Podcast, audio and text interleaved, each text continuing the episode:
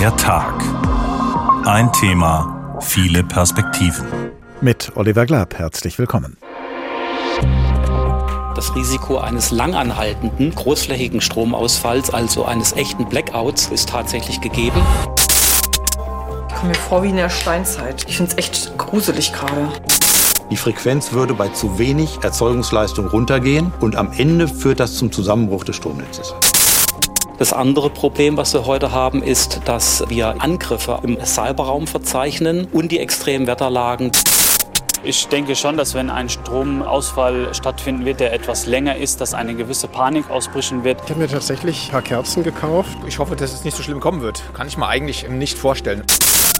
Die Wärme kommt aus der Heizung, das Wasser kommt aus dem Hahn und der Strom kommt aus der Steckdose. So einfach ist das, wenn es denn so einfach wäre. Aber einfach wird es leider und auch nur scheinbar erst ganz am Ende, wenn der Strom, das Wasser und die Wärme uns, die sogenannten Endverbraucherinnen und Verbraucher, erreicht.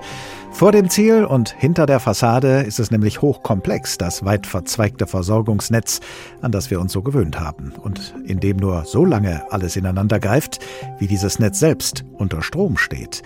Was aber, wenn der Strom ausfällt, und zwar flächendeckend und tagelang, infolge eines Sturms, infolge eines Sabotageakts oder infolge eines Fehlers im System? Wie gut ist unsere Infrastruktur, unser Versorgungsnetz dagegen geschützt? Wie groß ist das Risiko, dass bei uns in Deutschland die Lichter und noch etliche andere technische Geräte ausgehen, dass es also im wahrsten Sinne des Wortes zu einem sogenannten Blackout kommt? Und wie gut ist unser Land von der Regierung bis hinein in die Bevölkerung darauf vorbereitet? Netz ohne doppelten Boden, Risiko Blackout, so heißt diesmal der Tag. Und zu Beginn lassen wir erst einmal geplant das Licht ausgehen, und zwar im Kinosaal. Denn Stromausfälle, das zeigt uns jetzt die Kollegin Julia Wellershausen, sind auch immer wieder ein beliebtes Thema auf der Leinwand, im Film. The northeastern United States tonight suffered its worst electric power failure in history. 30 Millionen Menschen ohne Strom. Der Blackout auf dem amerikanischen Kontinent im November 1965 ist bis heute unvergessen. Er war eine Steilvorlage für die Filmindustrie. Auf der Leinwand wurde aus den dramatischen Ereignissen allerdings eine harmlose Komödie. 1968 kam der Film Als das Licht ausging in die Kinos. Er spielt nett, niedlich und harmlos mit den Komplikationen. Und dem Gerücht, das die New York Times neun Monate später in die Welt gesetzt hatte, dass in jener Nacht, ohne Fernseher, nur mit Kerzenlicht, besonders viele Kinder gezeugt wurden. In der Hauptrolle Doris Day als Maggie. Sie hat ihren Mann, trotz Dunkelheit, beim Fremdgehen erwischt und möchte nur noch weg. Wo fahren Sie hin? Ich fahre zu einem Love-In-Baby. Willst du mitmachen? Nein, danke. Ich komme gerade von einem Love-Out. Wirklich? Wie geht denn das? Anderen Filmemachern bereitet es sichtlich Vergnügen, Angst und Schrecken nachzuzeichnen, den Stromausfall erzeugen kann. Darkest Hour, Blackout, Fear of the Dark. Im Genre Horrorfilm ist der Stromausfall eine wichtige Requisite, um die Urängste vor Dunkelheit in all seinen Facetten zeigen zu können.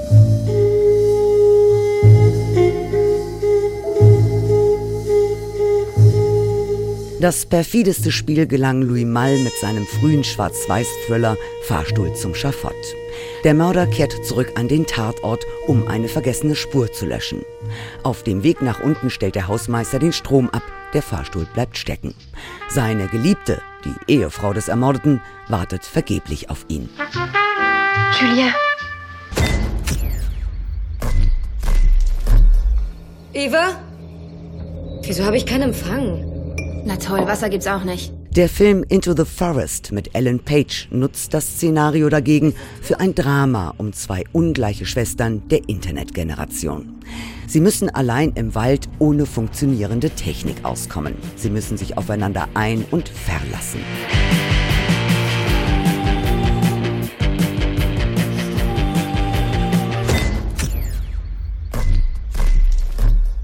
Das Licht geht aus und nichts geht mehr, was auf Strom angewiesen ist. Das kann zum Lachen sein, ist aber für viele eine Horrorvision und es ist allemal eine Herausforderung, je nachdem, wie weit ein solcher Stromausfall reicht und wie lange er dauert und ob es sich tatsächlich um einen Blackout handelt.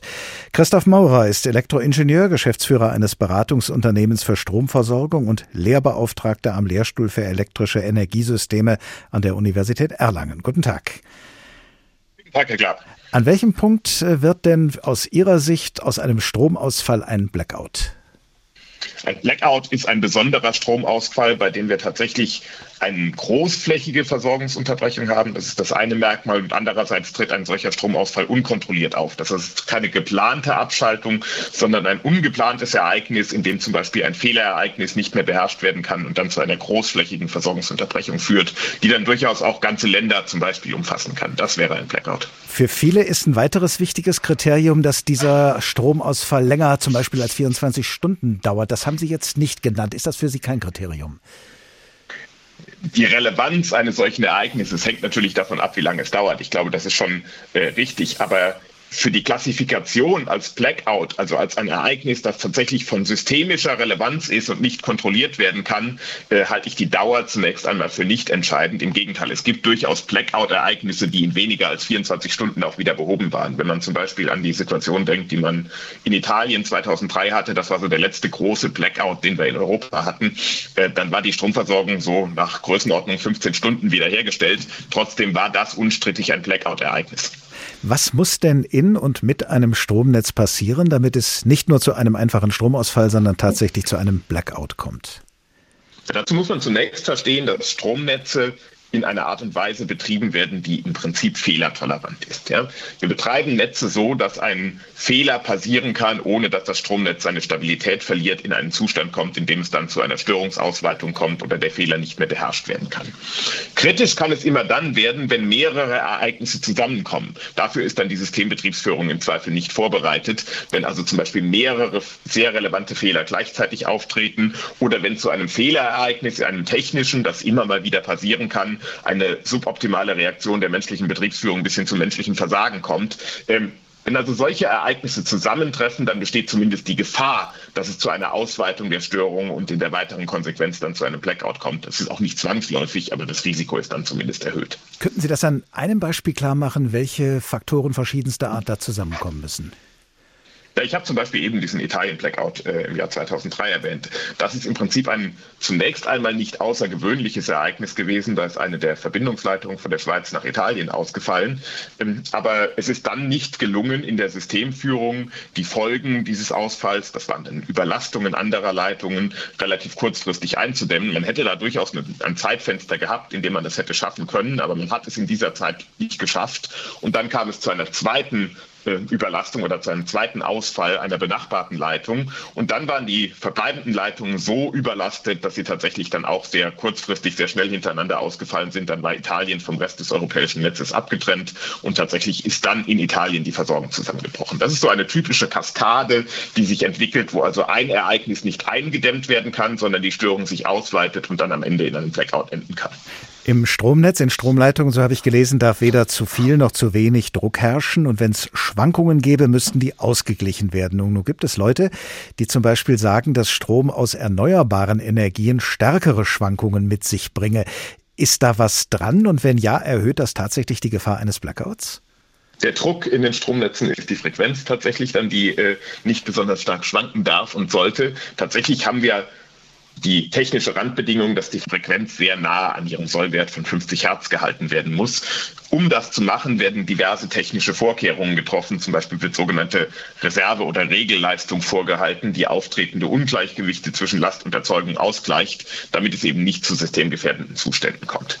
Bei erneuerbaren Energien hat man das Problem, dass sie etwas schwieriger prognostizierbar sind in ihrem Verhalten als steuerbare konventionelle Einspeisungen. Ähm, tatsächlich ist aber dafür Vorsorge getroffen im Systembetrieb. Ja, die Regelleistung ist so dimensioniert, dass sie auch mit den Schwankungen erneuerbarer Energien umgehen kann und mit der deren Volatilität. Es ist also aus meiner Sicht überhaupt nicht so, dass ein System, das aus erneuerbaren, auf erneuerbaren Energien basiert, zu einem sehr wesentlichen Teil ein höheres Blackout-Risiko hat. Der Aufwand, ein solches System sicher zu betreiben, kann aber etwas größer sein als bei einem System, wo die Einspeisungen weniger stark schwanken. Das ist dabei vor allem eine Frage, wie reagiere ich darauf, aber nicht das zwangsläufige Ergebnis, dass das System unsicherer ist. Stromausfälle und im schlimmsten Fall Blackouts können durch Naturereignisse ausgelöst werden, zum Beispiel durch einen Sturm. Klar, denn über umstürzende Bäume können Leitungen beschädigen oder zerstören, aber auch Schneefall oder Trockenheit seien Risikofaktoren, habe ich gelesen. Wie das? Bei Trockenheit ist das Risiko vor allem, dass Erzeugungsanlagen nicht im gewohnten Maße zur Verfügung stehen. Also man kann sich vorstellen, Trockenheit führt zum Beispiel dazu, dass Wasserspeicher und Speicherkraftwerke sind zum Beispiel im Alpenraum oder in Skandinavien sehr wesentliche äh, Stromerzeuger, dass Speicher weniger gefüllt sind, deswegen weniger Stromerzeugungskapazitäten zur Verfügung stehen. Oder aber im Sommer, wenn es sehr heiß ist, wenn die Flüsse sehr wenig Wasser führen, dann steht das Kühlwasser, was für den Betrieb von thermischen Kraftwerken benötigt wird, gegebenenfalls nicht im notwendigen Maße zur Verfügung. Und die Kraftwerke müssen dann angedrosselt gefahren werden oder können überhaupt nicht gefahren werden. Das ist also eine mögliche Wirkungskette. Bei Schneeereignissen ist es eher das Ereignis, dass durch zum Beispiel Anhaftungen von Schnee an Leitungen, äh, Leitungen ausfallen und es dann in bestimmten Regionen zu Versorgungsunterbrechungen kommt. Das haben wir zum Beispiel vor einigen Jahren einmal im Münsterland erlebt, wo es also ein Ereignis gab, wo bei einem Schneesturm sehr viele Leitungen umgeknickt sind und dann in der Region tatsächlich kurzfristig die Versorgung unterbrochen war, auch für einige Tage. Auch das war allerdings kein Blackout-Ereignis aus meiner Sicht, weil es war tatsächlich ein Ereignis, das auf eine Region beschränkt war und es bestand nie eine Gefahr einer Fehlerausweitung, dass umliegende Regionen oder das gesamte Land von dieser Störung betroffen sein könnte. Eine weitere mögliche Ursache für einen Blackout sind Cyberangriffe und überhaupt Sabotageakte. Die zu verhindern ist natürlich Aufgabe der Sicherheitsbehörden, aber mal rein technisch betrachtet, wie leicht oder schwer ist es, die Stromversorgung, die Leitung und das Netz so zu sabotieren, dass es zu einem Blackout kommt? Ja, es ist nicht ganz einfach. Man muss schon äh, sehr genau wissen, wie ein Stromsystem funktioniert. Trotzdem muss man sich auch bewusst sein, Stromnetze sind kritische Infrastrukturen äh, und sie sind sicherlich besonders exponiert, weil große Teile der Stromversorgung äh, ja unter freiem Himmel letztendlich äh, stattfindet. Die großen Anlagen des Übertragungsnetzes sind im Regelfall Freiluftanlagen. Deswegen besteht natürlich die Gefahr von Angriffen an dieser Stelle. Ähm, es ist deswegen ganz besonders wichtig, dass Systeme redundant ausgelegt sind, dass man Reserven hat, dass man auch Pläne hat, wie man reagiert, wenn etwas passieren sollte. Aber der Schutz kritischer Infrastrukturen ist sicherlich ein Thema, mit dem wir uns in Zukunft vielleicht noch mehr beschäftigen müssen als in der Vergangenheit. Gibt es denn technische Möglichkeiten, Blackouts unwahrscheinlicher zu machen, indem man zum Beispiel die Stromleitungen stabiler baut oder indem man mehr Leitungen baut, damit man mehr Reserven hat? Man kann Netze weniger stark auslasten, dann reduziert man tendenziell das Risiko, dass wenn eine einzelne Leitung zum Beispiel ausfällt oder attackiert wird, äh, dass es dann zu Überlastungen kommt. Das würde aber auch bedeuten, dass wir zum Beispiel weniger erneuerbaren Strom über das Netz transportieren können. Deswegen sind aus meiner Sicht die sinnvolleren Maßnahmen, ähm, dass man manchmal notwendige Redundanzen vorhält an dieser Stelle, dass man aber insbesondere auch Pläne hat, wie man auf unvorhergesehene Ereignisse reagieren kann und in der gesamten Systembetriebsplanung sich eben optimal vorbereitet, Risikoszenarien mitbedenkt und überlegt, wie man darauf reagieren kann. Es ist aber auch klar, hundertprozentige Sicherheit gibt es dabei nicht. Christoph Maurer, Elektroingenieur, Geschäftsführer eines Beratungsunternehmens für Stromversorgung und Lehrbeauftragter für elektrische Energiesysteme an der Universität Erlangen. Herzlichen Dank. Herzlichen Dank, Herr Clark. Einen Blackout in ganz Europa. Dieses Szenario hat der österreichische Autor Mark Ellsberg vor ziemlich genau zehn Jahren in einem Roman durchgespielt. Und natürlich macht dieser Blackout auch in Deutschland sich bemerkbar. Vom östlichen Brandenburg bis zur alten Bundeshauptstadt im Westen. Bonn. Nichts geht mehr, erklärte Helge Brockhorst. Das war Brandenburg. Damit ist auch die Bundesrepublik komplett aus. Er ließ sich in seinen Stuhl zurückfallen und starrte auf die Mediawand. 12 Cubes mit 50 Zoll Bildschirmen 2006 eingebaut. Nur eines der vielen Details, die das gemeinsame Melde- und Lagezentrum von Bund und Ländern, kurz GMLZ, zur zentralen Schaltstelle bei Krisen in Deutschland machte. Fernsehen läuft noch, meinte einer seiner Kollegen, der Vertreter des technischen Hilfswerks im GMLZ. Aber die Menschen können es nicht mehr empfangen. Auf den etwas kleineren Plasmabildschirmen liefen die TV-Kanäle, die noch senden konnten. Wenigstens auf einem hätte Brockhorst ein Tickerband erwartet, das über den Stromausfall berichtete. Stattdessen Vorabendserien, Daily Soaps, Reality-Shows. Vermutlich kämpften sie in den Senderanstalten momentan selbst mit den Umständen. Alles war zu schnell gegangen. Innerhalb einer Dreiviertelstunde war fast das gesamte europäische Stromnetz zusammengebrochen. Wenn ihre Informationen stimmten, waren nur noch die Iberische Halbinsel und Teile Großbritanniens versorgt.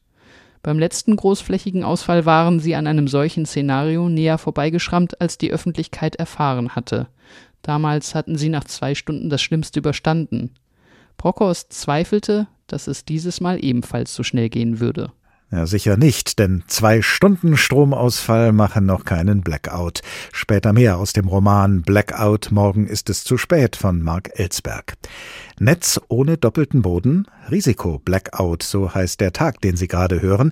Ein Blackout, ein umfassender Stromausfall, ist allerdings nicht nur ein Risiko, nein, er bringt, wenn er eintritt, auch zusätzliche Risiken mit sich. Er kann zum Beispiel für manche Menschen lebensgefährlich sein. Unser Reporter Tom Belz hat mit einem dieser Menschen gesprochen und auch mit Menschen, die deshalb entsprechende Vorkehrungen treffen. Axel Unbehend ist schon seit 25 Jahren Patient im Nierenzentrum Wiesbaden. Dreimal pro Woche muss der 60-Jährige zur Dialyse, denn er hat keine Niere mehr. Die Ursache für sein langes Nierenleiden können selbst seine Ärzte bis heute nicht eindeutig erklären. Das Dialysezentrum, in das Axel unbehend geht, ist, wie andere auch, auf eine funktionierende Stromversorgung angewiesen und sein Leben hängt an der regelmäßigen Blutwäsche. Er blickt deshalb durchaus mit Sorge auf die kommenden Monate. Ich hoffe, dass es uns nicht betrifft. Ist ganz einfach. Ich sage immer, wenn das kommt, dann sind wir die Ersten, die darunter leiden müssen. Unbehens behandelnder Arzt Stefan Haag weiß, dass viele Patienten ähnliche Sorgen haben. Immer häufiger stellen sie Fragen, wie das Dialysezentrum mit einem Blackout umgehen würde. Auch er selbst geht ein Stromausfallszenario durch und bangt um die Versorgung seiner Patienten. Wir haben keine Notstromaggregate. Wir können kurzfristig die Dialyse laufen lassen für noch ungefähr eine Stunde. Das reicht dann ungefähr aus, dass man die Dialyse noch planvoll beenden kann auch. Die nächsten Patienten, die dann danach kommen, für die haben wir dann keinen Platz und da geht es dann darum, ums Improvisieren. Improvisieren muss das Landesinnenministerium laut eigenen Angaben nicht. Das Land besitzt 27 große Notstromaggregate. Geräte seien also ausreichend vorhanden, um die Bevölkerung zu versorgen, wenn der Ernstfall eintritt. Bereits vor dem Kriegsausbruch in der Ukraine hat man sich auf einen möglichen Blackout vorbereitet. Katastrophenschutzexperte Tobias Bräunlein aus dem Innenministerium versichert dazu. Katastrophenschutz ist keine Geschichte, die Sie in der Katastrophe selbst anfangen, sondern da brauchen Sie entsprechende Konzepte. Sie müssen die Helfer bereit haben, Sie müssen die Helfer mitnehmen.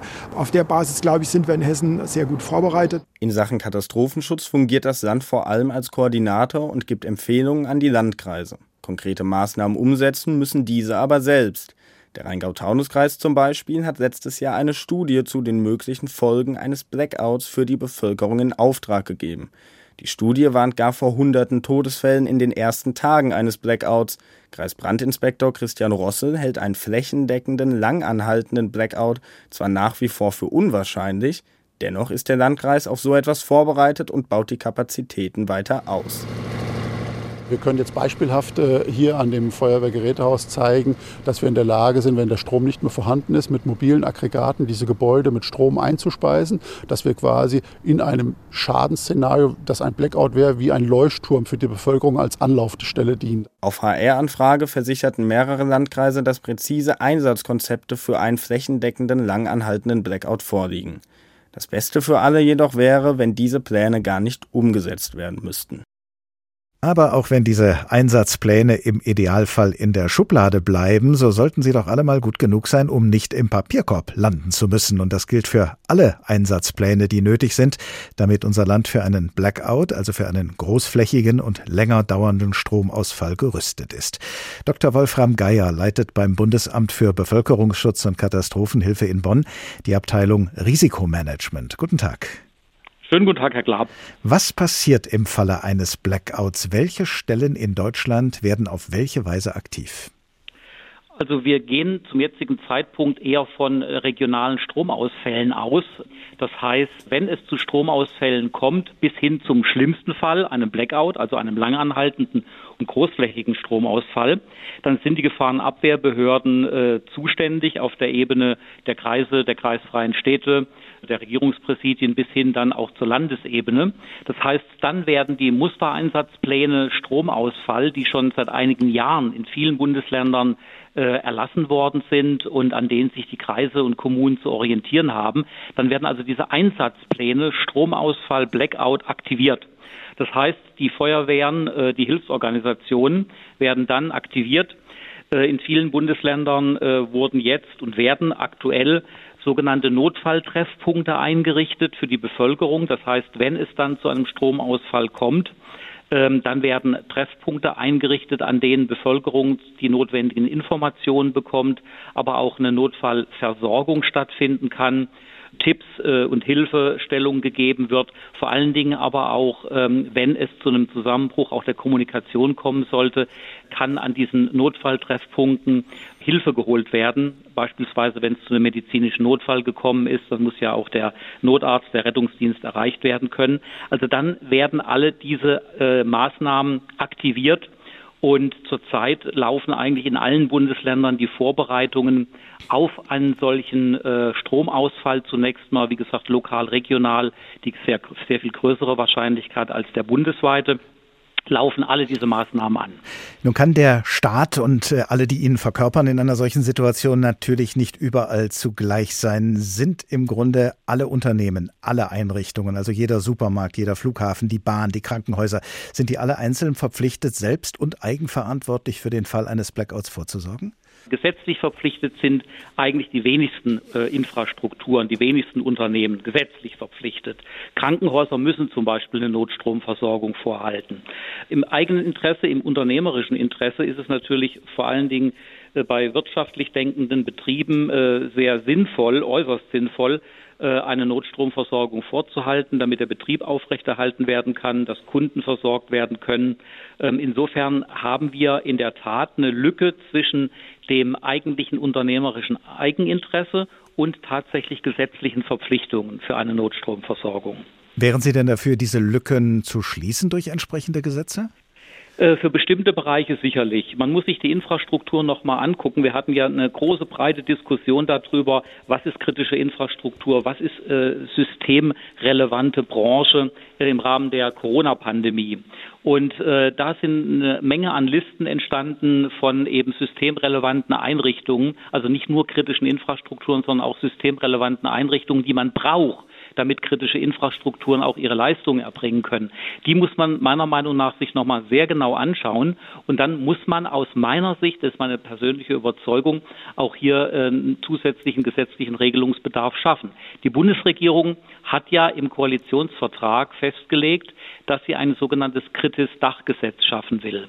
Da laufen jetzt momentan die Vorbereitungen darauf, auf die, auf die Schaffung eines solchen Kritis-Dachgesetzes das unter anderem im Übrigen eine europäische Richtlinie, die zum Jahresende äh, in Kraft treten wird, umsetzen muss. Also wir werden auch in, den, in naher Zukunft einen neuen zusätzlichen gesetzlichen Regelungs, äh, Regelungen für den Bereich der kritischen Infrastrukturen schaffen. Das A und O bei einem Blackout sind ja Notstromaggregate, aber auch die müssen betrieben werden. Das setzt voraus, dass genügend Treibstoff vorhanden ist, beziehungsweise dass der Treibstoff, der vorhanden ist, sinnvoll verteilt wird. Welche Vorkehrungen sind für diesen Fall getroffen worden? Dafür gibt es äh, von unserer Behörde Empfehlungen, äh, wie äh, gerade, ich sage mal, auch die, die letzten Meilen zu überwinden sind. Also eine, eine Rahmenempfehlung zur Verteilung von Treibstoff für einen äh, entsprechenden Stromausfall um, und um eben die Notstromversorgung dann auch dauerhaft am Laufen zu halten. Zurzeit gibt es da noch Abstimmungen mit den äh, zuständigen Unternehmen, auch mit den Treibstofflieferanten, wie das dann auf der letzten Meile konkret äh, umgesetzt wird. Ich glaube, da sind wir noch nicht ganz am Ende der Fahnenstange angekommen. An der Stelle gibt es noch eine Menge Gesprächsbedarf damit der Treibstoff auch wirklich in die Unternehmen fließt, zu den Behörden kommt, die dann auch in so einem Falle eines Stromausfalles dringend arbeiten müssen und eben über eine gut funktionierende Notstromversorgung auch verfügen müssen. Nun reicht es ja nicht immer, wenn Treibstoff einfach nur vorhanden ist. Es muss ja auch eine Betankung stattfinden. Und da befinden sich zum Beispiel unsere Tankstellen heutzutage in der, ich sag mal, tragischen Lage, dass sie zwar einen Spritvorrat haben, aber keine Handpumpen mehr. Und das heißt dann, ohne Strom bleibt der Treibstoff da, wo er ist. Ist es also fahrlässig, sich in unserer technisierten Welt ganz und gar vom manuellen verabschiedet zu haben? Aus meiner Sicht absolut fahrlässig. Äh, ich denke, dass wir gerade aufgrund der jetzigen Krisenlagen, wir haben ja schließlich momentan in den letzten zwei Jahren in Deutschland drei große Ereignisse gehabt, die Pandemie, die Hochwasserkatastrophe im vergangenen Jahr und jetzt der, der Krieg in der Ukraine, dass wir hier sehr genau hinschauen müssen, wie wir unsere kritischen Infrastrukturen und auch die sonstigen wichtigen Infrastrukturen so äh, resilient gestalten werden, äh, damit eben durch den Ausfall der Stromversorgung wir nicht ganz auf dem im wahrsten Sinne Sinne des Wortes Trockenen sitzen. Dafür hat die Bundesregierung aber auch in diesem Jahr eine nationale Resilienzstrategie verabschiedet, ist zwar zunächst mal ein Stück Papier, aber ein wichtiges Stück Papier. Denn Ziel ist es, unser Land resilienter für die Zukunft aufzustellen, genau auch im Bereich der Infrastrukturen genauer hinzuschauen, in welchen Bereichen brauchen wir Redundanzen, also eine, eine, eine Vorhaltung auch von physischen äh, Maßnahmen und von physischen Hilfsmitteln, damit wir bei einem Stromausfall oder bei anderen großen Katastrophen entsprechend gut aufgestellt sind. Aber glaube, es ist sehr wichtig, dass wir auch an die Resilienz der Bevölkerung denken. Jeder Bürger, jede Bürgerin kann etwas selber tun, um in einer Krisensituation besser dazustehen, nämlich eine entsprechende Eigenvorsorge zu betreiben. Was würden Sie da empfehlen konkret? Konkret, gerade mit Blick auf einen möglichen Stromausfall, äh, ist das Wichtigste, was man zu Hause haben sollte, Trinkwasser. Und neben dem Trinkwasser braucht äh, man gerade bei Ausfall von Strom oder auch von Kommunikationstechnik, man braucht eine verlässliche Informationsquelle. Deswegen empfehlen wir auch immer sowas wie ein Kurbelradio oder ein Transistorradio, ein batteriebetriebenes Radio zu Hause zu haben, damit ich Nachrichten empfangen kann vom öffentlichen Rundfunk, von äh, grundsätzlich von den Medien, äh, mit Amt, was amtliche Informationen betrifft, was amtliche Warnungen betrifft. Denn wir müssen bei einem Stromausfall ja auch immer davon ausgehen, dass die Telekommunikation zusammenbricht. Aber auch Batterien ähm, geben irgendwann ihren Geist auf. Und da sind wir richtig. natürlich bei dem Punkt, dass die meisten Empfehlungen, die Sie vom Bundesamt geben, einem über einige Tage hinweg helfen. Aber Richtig. was ist, wenn der Blackout länger anhält? Wir gehen davon aus, dass nach 72 Stunden spätestens, das sind auch die Empfehlungen, die für Notstromversorgungen, auch die dann gesetzlich geregelt sind, dass nach 72 Stunden in der Regel unser gesamtes Gefahrenabwehrsystem so aktiviert ist und so läuft, dass nach 72 Stunden die Hilfe auch in weiten Teilen wieder angelaufen ist und eine Versorgung stattfindet. Bezogen jetzt auf das Thema Aufladen zum Beispiel von Batterien, die Notfalltreffpunkte, von denen ich vorhin gesprochen habe, dort ist auch mittlerweile immer vorgesehen, Handys aufladen zu können, beispielsweise Batterien aufladen zu können, um zum Beispiel dann eben auch die Taschenlampe wieder betriebsbereit machen zu können. Ich glaube, wenn man Trinkwasser, einen gewissen Trinkwasservorrat hat, eine gewisse Menge an Nahrungsmitteln, den wichtigsten Nahrungsmitteln. Es geht ja ums Überleben. Es geht nicht darum, eine äh, äh, vollwertige Ernährung sicherzustellen in einer Krise und eben entsprechende Informationsquellen plus Medikamente, die benötigt werden, dann kommt man auch durch diese Krisenzeit durch. Denn wie gesagt, unser Hilfeleistungssystem in Deutschland, das wird dann auch sehr schnell wieder in der Lage sein, überall Hilfe zu leisten sagt Dr. Wolfram Geier, Leiter der Abteilung Risikomanagement beim Bundesamt für Bevölkerungsschutz und Katastrophenhilfe. Vielen Dank. Netz ohne doppelten Boden, Risiko Blackout. Hier ist der Tag und wir tauchen jetzt nochmal in das fiktive Szenario eines Blackouts ein, so wie es der österreichische Autor Mark Ellsberg in seinem Roman durchgespielt hat. Blackout, morgen ist es zu spät, lautet der Titel. Und der Blackout, der hier geschildert wird, betrifft zwei Wochen lang ganz Europa und somit auch ein Krankenhaus im Norden Italiens. Mailand. Geröntgt wird momentan nur bei absoluten Notfällen, erklärte sie. Während des Stromausfalls laufen wir auf Notgeneratoren, da müssen wir sparsam mit unseren Kapazitäten umgehen. Ich gebe Ihnen eine lokale Betäubung, nähe die Wunde und lasse sie gehen. Achtung, das piekst jetzt etwas. Muss das sein? fragte er. Soll ich die Wunde ohne Betäubung nähen? Manzano klammerte sich an der Liege fest. Hier ist auch der Strom ausgefallen? fragte er zur Ablenkung und richtete den Blick zu Boden, um der Ärztin nicht zusehen zu müssen. Er spürte, wie ihm der Schweiß ausbrach. In der ganzen Stadt, wie es scheint. Seit einer Stunde bekomme ich lauter Typen wie Sie rein. Draußen warten noch mehr. Autounfälle, weil plötzlich Ampeln nicht mehr funktionieren, Menschen, die hingefallen sind, als die U-Bahn abrupt stehen blieben. So, das war's. Eine kleine Narbe wird wohl zurückbleiben. Nichts Schlimmes. Macht einen Mann interessanter. Blackout, morgen ist es zu spät, so heißt der Roman von Mark Ellsberg, aus dem wir später nochmal zitieren werden. Dass es morgen schon zu spät sein könnte, sich auf einen Blackout vorzubereiten, das sagen nicht nur die zuständigen Behörden, sondern das sagen vor allem Menschen, die oft als Prepper bezeichnet werden. Das Wort ist abgeleitet von der englischen Wendung to be prepared, bereit sein. Und es bezeichnet Menschen, die sich mit eigenen selbstgewählten Maßnahmen auf verschiedene Arten von Katastrophen vorbereiten, egal wie wahrscheinlich oder unwahrscheinlich wahrscheinlich diese Katastrophen sein mögen. Ob auch der Freund des Kollegen Clemens Hoffmann ein solcher Prepper ist? Hören wir mal, was uns der Kollege von seinem Freund und von dessen Aktivitäten berichtet.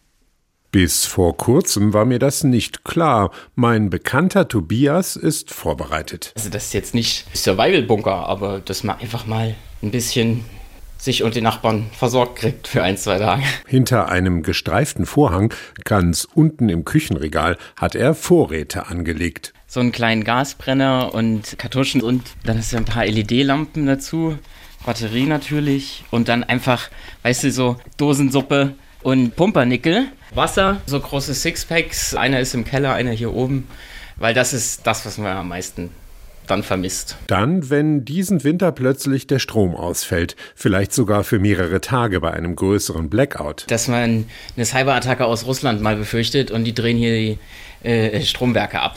Das ist ja nicht so verrückt, dass es nicht sein könnte, ne? Nein, ist es vermutlich nicht. Trotzdem habe ich keine Wasservorräte, geschweige denn einen Campingkocher, und die Batterien in meiner Taschenlampe sind ausgelaufen. Wahrscheinlich bin ich einfach naiv. Reality Check im Baumarkt. Zur Primetime am Samstagmittag. Die Campingabteilung. Gaskocher gibt es noch, auch Heizstrahler und Taschenlampen. In den Einkaufswagen liegt aber anderes. Farbeimer, Fliesenkleber, Regalbretter, das Übliche.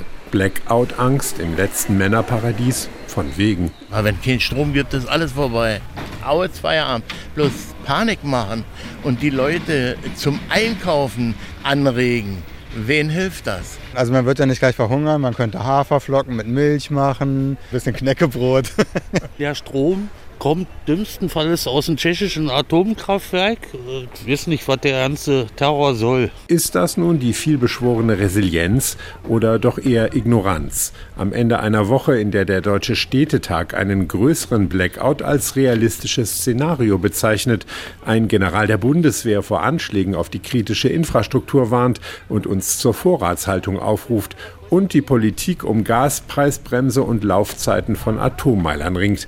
Was bleibt da hängen bei den Leuten auf dem Baumarktparkplatz? So konkret vorbereitet habe ich mich noch nicht, aber müsste ich jetzt mal machen. Es ist eine wahnsinnig herausfordernde Zeit. Ich glaube, auch die Herrschaften da oben tun auch alles Mögliche. Ich glaube allerdings auch, dass was bei der Bevölkerung ankommt, ist ja für den Einzelnen auch immer nicht ganz nachvollziehbar, dass dadurch die Unsicherheit entsteht. Jeder, der irgendwas zu sagen hat, muss da irgendwas zu sagen. Und das bringt die Leute so richtig durcheinander und macht die Leute wütend. Kann ich auch gut nachvollziehen, muss ich ganz ehrlich sagen. Klar, ein Wir schaffen das von der Ampelregierung wäre schon irgendwie schön. Allerdings wollen wir uns in Sicherheit wiegen, wenn die Zeiten nun mal so herausfordernd sind, wie sie sind? Ich habe mir jetzt im Baumarkt mal eine neue Taschenlampe mitgenommen und zwölf Wasserflaschen kriege ich in unserer Berliner Stadtwohnung auch noch irgendwie unter. Bin ich jetzt ein Prepper? Mein Freund Tobias grinst. Hast gesehen, was passiert ist, als alle dachten, das Klopapier könnte ausgehen? Da will ich mir nicht vorstellen, was hier passiert, wenn mal wirklich der Strom ausfällt. Am vierten Tag fangen sie an, Menschen zu essen. Und da sind wir dann schon bei schlimmsten Horrorszenarien, aber auch bei jener Frage, die eben im Bericht von Clemens Hoffmann ein Kunde im Baumarkt gestellt hat. Panik machen und Leute zum Einkaufen anregen. Wem hilft das, hat er gefragt. Und damit wiederum sind wir bei jenen Leuten, mit denen sich Dr. Julian Genner beschäftigt. Der ist wissenschaftlicher Mitarbeiter am Institut für Kulturanthropologie und europäische Ethnologie der Universität Freiburg. Und er beschäftigt sich mit Menschen, die sich oder andere auf Katastrophen einstimmen und darunter auch mit Menschen, die dafür sehr eigennützige Motive haben. Guten Tag, Herr Genner. Guten Tag. Sie haben sich unter anderem angeschaut, wer so alles im Netz für den Fall eines Blackouts Solarstromspeicher, Petroleumheizungen oder Dosenbrot anbietet und auch gleich entsprechende Verkaufslinks ins Netz stellt. Wer macht das? Auf welchen Kanälen und auf welche Art und Weise? Also es gibt auf YouTube inzwischen eigentlich eine ganze Bandbreite von Kanälen, die sich mit Krisenvorsorge, Survival etc. beschäftigen die vermarkten äh, diese Produkte auf mit, mit Amazon Friends Links. Dann gibt es spezialisierte Online-Shops, die werden auch ebenfalls auf YouTube, aber auch in den sozialen Medien sehr intensiv beworben. Und dann gibt es viele Akteure auch aus der Querdenker-Ecke, die sich äh, mit dem Bewerben von solchen Produkten ein Auskommen verdienen. Dahinter steckt äh, auch bei den äh, sogenannten Querdenkern das schlichte und schnöde Motiv, sich bereichern zu wollen? Ja und nein. Also es gibt äh, natürlich der bekannteste ist Michael Wendler, der äh, für den Kopfverlag auch Product Placement macht in seinem Kanal und sich das auch fürstlich bezahlen lässt. Es gibt aber auch politische Motive. Ähm politische Motive, sagen Sie, darüber sollten wir sprechen. Vorhin im Bericht des Kollegen Clemens Hoffmann hat einer gesagt, die Herrschaften da oben tun alles Mögliche, um für den Ernstfall vorzusorgen. Und dieser Mann hat das anscheinend durchaus vertrauensvoll gemeint, aber es gibt ja auch immer wieder Leute, die Misstrauen gegen staatliche Stellen wecken oder schüren wollen und deshalb polemisch von den Herrschaften da oben sprechen oder andere ähnliche Formulierungen benutzen. Welche Versuche dieser Art und welche Argumentationsmuster beobachten Sie da im Zusammenhang mit dem Thema Blackout? Im Prinzip sind die Argumentationsmuster, die in Bezug auf den Blackout gebracht werden, ähnliche wie auch die in der Corona-Pandemie aufgetaucht sind. Also der Staat lässt uns im Stich. Der Staat ist eigentlich nicht der legitime Vertreter seiner Bürger. Der Staat, die Regierung setzt leichtfertig das Leben seiner Bürger aufs Spiel, die Freiheit seiner Bürger und Bürgerinnen aufs Spiel. Deswegen ist der Staat illegitim. Also da wird im Prinzip ist der Blackout eine neue Plattform, um das Misstrauen gegenüber der Regierung, gegenüber auch dem bestehenden demokratischen System in eigentlich eine neue Form zu gießen. Es äh, gibt wohl auch Versuche, ähm, auf diese Weise mit dem Hinweis auf einen möglichen Blackout-Stimmung gegen die Energiewende zu machen. Wie funktioniert diese Methode? Also die AfD bewirtschaftet das Thema Blackout schon seit einigen Jahren und wir leben ja gerade in einer Zeit, in der in der Politik ja immer auch Schreckensszenarien, Untergangsszenarien beschworen werden, also Klimakatastrophe, Blackout und so weiter. Und es geht auch um Kampf um Deutungshoheit, welche Krise, welche Katastrophe nun am drängendsten ist und welche Lösungen dafür nötig sind. Und die AfD fordert mit Blick auf einen möglichen Blackout beispielsweise, dass der Kohleausstieg nicht kommt, dass die AKWs weiter betrieben werden, dass die Sanktionen gegen Russland gestoppt werden, etc. etc. Also es fügt sich einfach auch so ein bisschen in dieses Schema der Totalopposition, das die AfD betreibt. In unserem Nachbarland Österreich hat sich im letzten Herbst der dortige Bundeskanzler öffentlich zum Thema Blackout geäußert und viele sagen, das ist gut so, weil es schlecht wäre, das Thema den Leuten zu überlassen, über die wir in den vergangenen Minuten geredet haben. Wie nehmen Sie denn hier in Deutschland die Debatte über dieses Thema wahr? Wie transparent, wie differenziert, wie öffentlich ist diese Debatte aus Ihrer Sicht? Mir scheint, die Debatte ist sehr öffentlich. Ähm, die wird auch geführt. Es gibt ja auch Raum für realpolitische Kompromisse die Laufzeiten für Atomkraftwerke. Das wurde jetzt mit einigen Zähneknirschen verlängert. Also ich denke, das Thema ist durchaus äh, auf, der, auf der politischen Agenda. Ich habe auch den Eindruck, dass die Empfehlungen für die private Krisenvorsorge sehr präsent sind in der Berichterstattung. Vor einiger Zeit ist ja hier in Deutschland eine Gruppe bekannt geworden, die geplant hatte, den Bundesgesundheitsminister Karl Lauterbach zu entführen. Die Gruppe hieß Aktion Blackout und sie hatte wohl auch Anschläge auf das Stromnetz geplant, um bürgerkriegsähnliche Zustände herbeizuführen. Wie verbreitet sind denn solche Vorhaben in der Szene, soweit Sie das erforscht haben? Das ist kein Massenphänomen, aber es gab in den letzten Jahren doch einige rechtsextreme Gruppen, die im Prinzip geplant haben, bürgerkriegsähnliche Zustände herbeizuführen mit dem Ziel, die Macht äh, an sich zu reißen, die Regierung zu stürzen. Also es gab den Fall Franco A., der vor kurzem verurteilt worden ist, und die Gruppe S. Also das sind jetzt in den letzten Jahren wäre dieser Gruppe die dritte. Dr. Julian Genner, wissenschaftlicher Mitarbeiter am Institut für Kulturanthropologie und europäische Ethnologie der Universität Freiburg. Vielen Dank. So, und jetzt schlagen wir nochmal den Roman Blackout, Morgen ist es zu spät von Mark Ellsberg auf. Er handelt von einem zweiwöchigen Blackout in ganz Europa. Und das bedeutet, es ist nicht nur, aber es ist eben auch Holland in Not. Den Haag. Das schmeckt nicht. Bernadette knallte den Löffel in den Gemüseeintopf, den Bollard aus dem Hotel Gloria mitgebracht hatte. Etwas anderes bekommst du nicht, antwortete Bollard. Ich will Spaghetti. Marie verdrehte die Augen. Die Grippemittel hatten geholfen, ihr Fieber war gesunken. Du siehst doch, dass der Ofen nicht geht. Wie willst du denn Wasser für die Nudeln kochen? Auf dem Wohnzimmerkamin? Eigentlich ging es den Kindern gar nicht so schlecht, fand Bollert. Sie mussten nicht in die Schule, durften den ganzen Tag spielen. Wegen der ungewöhnlichen Situation waren er und seine Frau nachsichtiger als sonst. Mir egal, und Fernsehen will ich auch. Bernadette, es ist genug. Nein, nein, nein. Sie sprang von ihrem Stuhl und trampelte aus der Küche. Seine Frau warf Bollard einen verzweifelten Blick zu. Er stand auf und folgte seiner Tochter. Sie saß im Wohnzimmer auf dem Boden vor dem Kamin, in dem die Flammen flackerten. Konzentriert kämmte sie die Haare einer Puppe. Nur ihre aufgeworfene Unterlippe verriet ihren anhaltenden Trotz. Bollard setzte sich gegenüber auf den Boden. Hör mal, Schatz. Bernadette senkte den Kopf, zog die Augenbrauen grimmig zusammen, schob ihre Lippe noch weiter nach vorn und kämmte das Puppenhaar doppelt so schnell. Ich weiß, das ist gerade nicht einfach, aber wir alle. Er hörte das leise Schluchzen seiner Tochter, sah, wie die kleinen Schultern bebten. Dieses Weinen kannte er nicht von ihr. Das waren nicht nur Zorn und Trotz. Die Kinder verstehen vielleicht nicht, was vor sich geht, dachte er, aber sie spüren es. Unsere Ratlosigkeit, unsere Anspannung, unsere Angst. So schildert der österreichische Autor Mark Ellsberg im Roman die vielfältigen Folgen eines Blackouts, eines weitreichenden Stromausfalls. Netz ohne doppelten Boden, Risiko Blackout, so heißt diesmal der Tag. Und es ist ja nicht nur das Stromnetz, von dem wir abhängen und das aus welchen Gründen auch immer plötzlich reißen und durchhängen kann. Ein Netz ohne doppelten Boden ist vielleicht auch jenes Netz, das wir inzwischen fast nur noch das Netz nennen. Ich spreche vom Internet, ohne das auch bei uns in Deutschland inzwischen auch noch kaum etwas funktionieren würde. Lassen wir uns also vom Kollegen Davide Didio erzählen, welche Risiken dem Internet drohen und wie riskant es für unseren Alltag wird, wenn wir nicht mehr reinkommen. Eins erstmal vorneweg. Das Internet lässt sich gar nicht mal so leicht abstellen. Dafür müsste schon einiges passieren. Zu fragen, was wäre wenn, ist aber ein nettes Gedankenexperiment, das zeigt, wie sehr unsere moderne Gesellschaft von Technologie abhängt.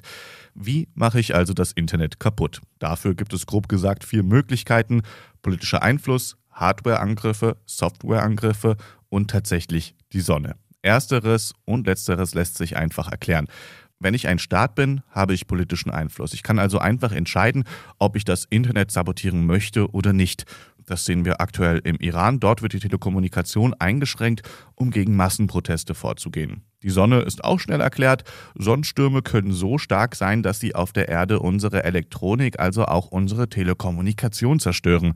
Das ist aber sehr unwahrscheinlich. Zwei Möglichkeiten, das Internet zu sabotieren, bleiben uns also noch und hier wird es etwas komplizierter. Hardware und Software.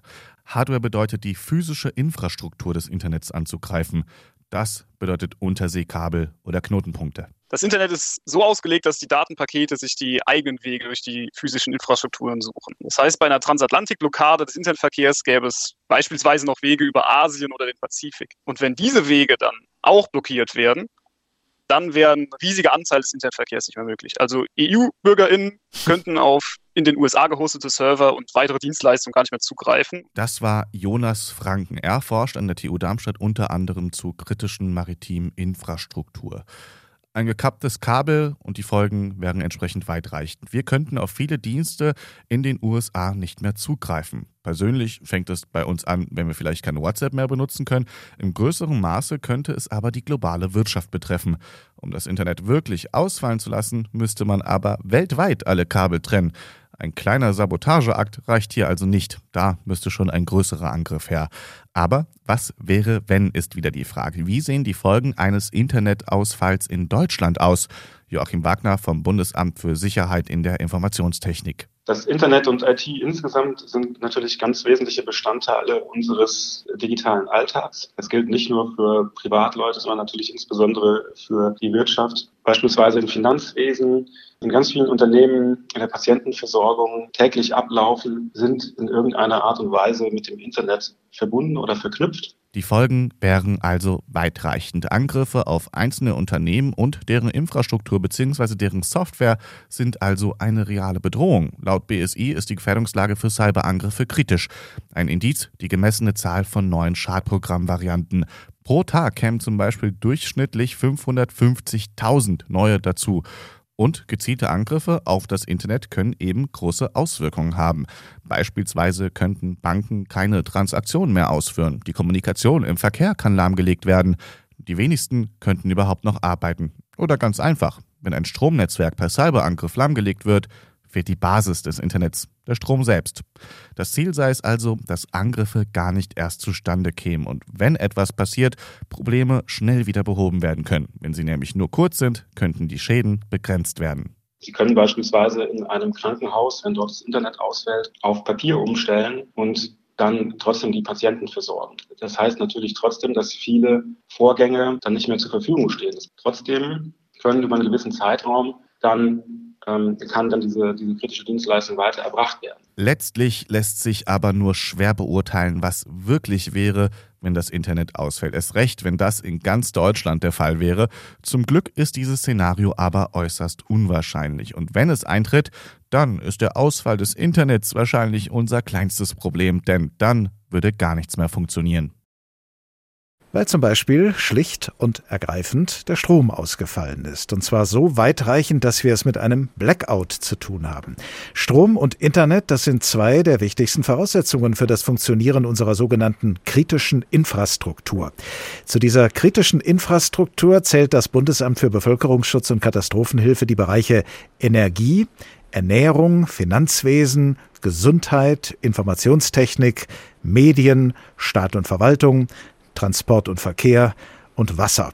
Die Reihenfolge ist wohlgemerkt alphabetisch. Die Bereiche nach Wichtigkeit zu ordnen, das wäre in einigen Fällen sehr viel schwieriger. Professor Marion Meinert beschäftigt sich an der Hochschule Furtwangen mit Sicherheit und Gefahrenabwehr. Guten Tag. Ja, guten Tag. Wie gut, wie unterschiedlich gut womöglich sind denn diese verschiedenen Bereiche kritischer Infrastruktur in Deutschland geschützt aus Ihrer Sicht?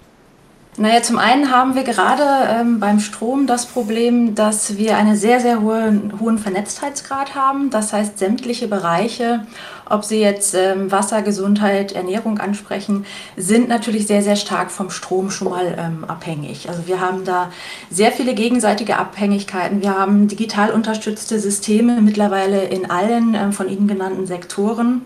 Ähm, wir sind selbst als ähm, Bürger in der Bevölkerung in unserem Alltag sehr stark vom Strom abhängig. Die Wirtschaft ähm, hat moderne Fertigungsabläufe entwickelt. die Produktion funktioniert heute nur noch just in time oder just in sequence. die haben sehr effiziente Logistikkonzepte. Und wenn diese hochkomplexen, hochgesteuerten Lieferketten mal in irgendeiner Art und Weise zusammenbrechen durch einen vielleicht auch nur kleinen Stromausfall, dann kann das sehr weitreichende Folgen haben. Also das System, so wie es bei uns ist, mit allem, was dazugehört, äh, sorgt mit dafür, dass diese Gefahr, dieses Risiko äh, steigt, dass durch einen Blackout dann vieles lahmgelegt wird. An dem System Grundsätzlich kann man aber wahrscheinlich nichts ändern oder äh, gehen Ihre Vorschläge doch in diese Richtung, dass man da eine gewisse Entflechtung betreiben müsste? Ähm, Entflechtung will ich nicht sagen, aber man muss sich der Vernetzung ähm, deutlich bewusster sein. Ähm, zunächst einmal müssen wir da sehen, ein Blackout, ähm, wenn tatsächlich ein großflächiger und langanhaltender Stromausfall, also genannt Blackout, stattfindet, dann wäre der in unserer vernetzten Welt tatsächlich europaweit. Aber bis es so weit kommt, haben wir doch sehr, sehr viele Vorstufen davon.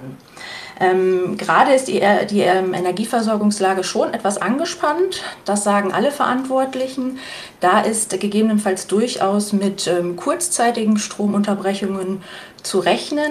Aber ähm, die Energieversorger sind doch in der Lage, das Netz, was wir haben, so gut ähm, zu modellieren oder zu berechnen, dass sie gut voraussagen können, wann und in welchem ähm, Ausmaße so etwas passiert und können dann entsprechend gegensteuern. Sehen Sie denn gleichwohl in bestimmten Bereichen, an bestimmten Punkten, in bestimmten Hinsichten Mängel oder Versäumnisse, die nicht sein müssten und gegen die man was tun müsste? Ähm, ja, wir haben da natürlich auch politischen Handlungsbedarf, gerade wie ich es gerade schon genannt habe, mit der ähm, unheimlich äh, hohen Verflechtung der einzelnen kritischen Sektoren. Ähm, nicht nur die Stromversorgung, auch andere kritische Sektoren befinden sich heute zu sehr großen Teilen in privater Hand. Ähm, da ist als erstes natürlich die ähm, Informationstechnologie, also die IT-Security zu nennen, ähm, die da auch schon sehr häufig angegriffen worden ist. Aber das ähm, hat ähm, in den letzten Jahren ähm, sehr, sehr viel mehr Bewusstsein erfahren. Also da wurde schon einiges gemacht, aber da ist noch deutlich Spielraum nach oben. Zum anderen haben wir dann natürlich noch ähm, viele Verantwortlichkeiten, also viele Akteure dabei, gerade dadurch, dass es in privater Hand ist. Ähm, und da müssen die Verantwortlichkeiten ähm, deutlich besser definiert sein. Sie haben unlängst in einem Interview gesagt, dass im vergangenen Jahr der Etat des Bundesamtes für Bevölkerungsschutz und Katastrophenhilfe nur 0,3 Prozent des Bundeswehretats ausgemacht habe und dass nach der 100 Milliarden Aufrüstung der Bundeswehr dieser prozentuale Anteil noch sehr viel geringer sei. Haben Sie denn selbst eine Erklärung für diese vergleichsweise geringe finanzielle Gewichtung des Katastrophenschutzes oder haben Ihnen die politisch Verantwortlichen eine Erklärung dafür angeboten? Also das muss man etwas differenzierter sehen. Ähm, natürlich ähm, die Bundeswehr, diese 100 Milliarden Euro Förderung, die sie bekommen hat, das hat natürlich ähm, Gründe, die wir auch unseren NATO-Partnern gegenüber ähm, verantworten müssen da waren diese 100 Milliarden Euro Spritze, ich will jetzt nicht sagen ein Tropfen auf dem heißen Stein, ähm, sondern da ging es natürlich dann auch, auch darum, dass man ähm, ähm, Verantwortlichkeiten den ähm, NATO-Partnern gegenüber bedienen kann. Ähm, nichtsdestotrotz, das Bundesamt für Bevölkerungsschutz und Katastrophenhilfe ist nicht unbedingt der Hauptakteur, den wir haben in, ähm, im Katastrophenschutz. Der Hauptakteur, das sind vielmehr die Länder, insbesondere die Landratsämter und die Oberbürgermeister der kreisfreien Städte. Ist das denn ein finanzielles Problem auch aus Ihrer Sicht? Wird äh, da zu wenig Geld äh, von wem auch immer reingesteckt in das, was für einen guten Katastrophenschutz nötig ist?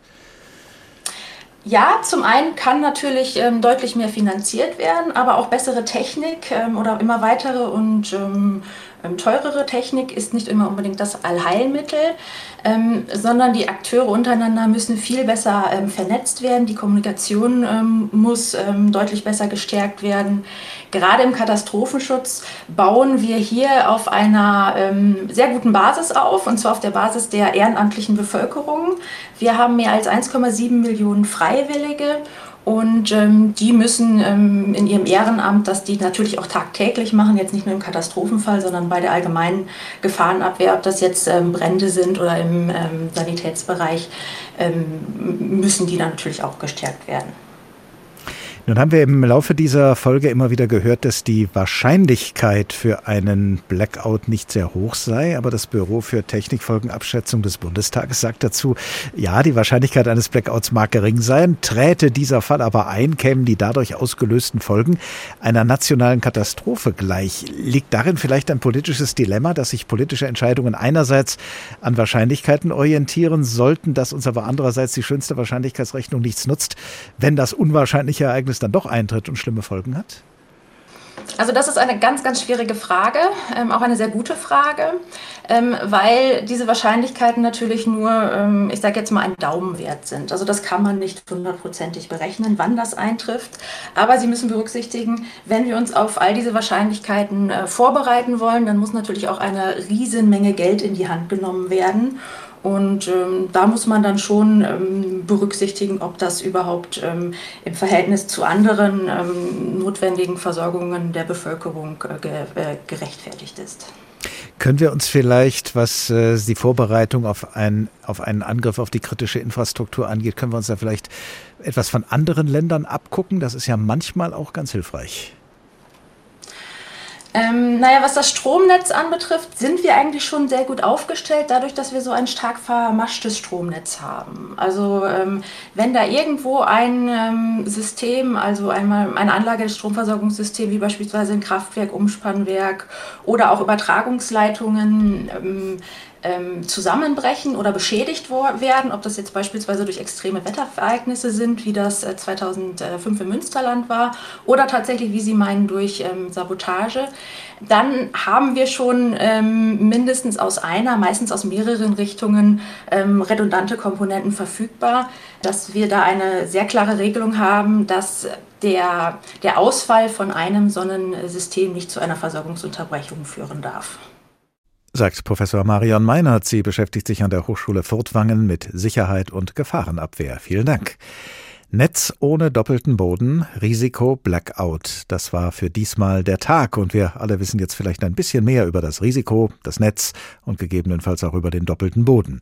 Nehmen wir uns doch am Ende dieses Tages Hamlet zum Vorbild, der nicht nur etwas von Sein oder Nichtsein verstand, sondern der auch den vielleicht ultimativen Satz zum Blackout gesagt hat. Geschieht es nicht in Zukunft, so geschieht es jetzt. Geschieht es jetzt nicht, so geschieht es doch einmal in Zukunft. In Bereitschaft sein, ist alles.